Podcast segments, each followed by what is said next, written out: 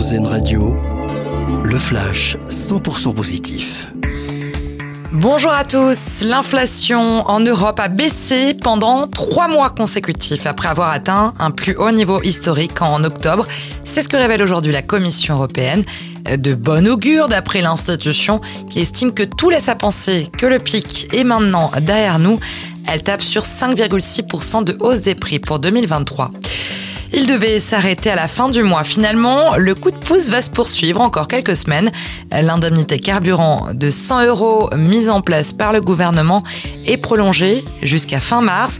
Confirmation du ministre de l'économie, Bruno Le Maire passer une nuit à l'opéra. C'est une offre exceptionnelle d'Airbnb.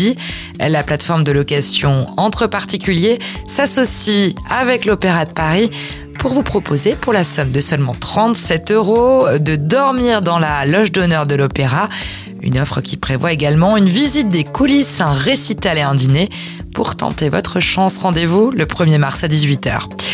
Elle a été la star inattendue du show de la mi-temps au Super Bowl la nuit dernière. Justina Miles, jeune interprète en langue des signes pendant le concert de Rihanna, lui a presque volé la vedette. Les images de la jeune femme lancées dans une véritable chorégraphie sont devenues virales sur les réseaux sociaux. Justina Miles est la première personne sourde à participer à un show de la mi-temps du Super Bowl.